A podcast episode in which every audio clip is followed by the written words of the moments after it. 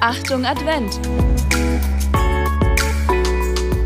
Nicht jeder, der zu mir sagt, Herr, Herr, wird in das Himmelreich kommen, sondern wer den Willen meines Vaters im Himmel tut. Jeder, der diese meine Worte hört und danach handelt, ist wie ein kluger Mann, der sein Haus auf Fels baute. Als ein Wolkenbruch kam und die Wassermassen heranfluteten, als die Stürme tobten und an dem Haus rüttelten, da stürzte es nicht ein, denn es war auf Fels gebaut.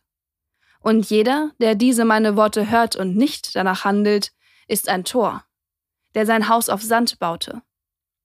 Als ein Wolkenbruch kam und die Wassermassen heranfluteten, als die Stürme tobten und an dem Haus rüttelten, da stürzte es ein und wurde völlig zerstört.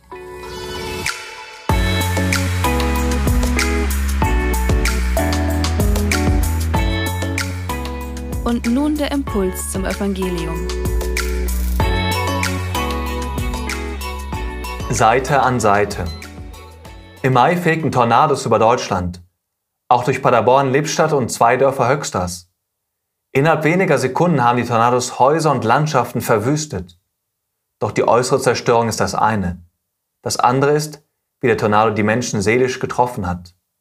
Sie haben erfahren, wie eine fremde, ungebetene, unberechenbare, zerstörerische Macht an den Grundfesten ihres Lebens gerüttelt hat und sie dieser schutzlos ausgesetzt waren.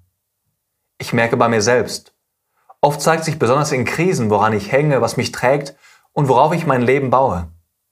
Letztlich kann vieles, Menschen, Dinge, meine Fähigkeiten, nur Sand sein und weggeweht werden. Doch einer bleibt.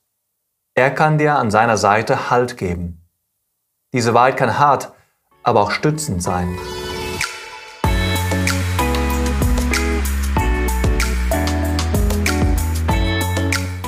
Ein Gebet für heute. Jesus, jede Krise birgt auch Chancen. Lass mich erkennen, was du mir durch die Ereignisse meines Lebens sagen möchtest. Gib mir Halt durch dein Wort. Ein Impuls für dich. Schreibe auf, wer oder was dir in schweren Zeiten Halt gibt.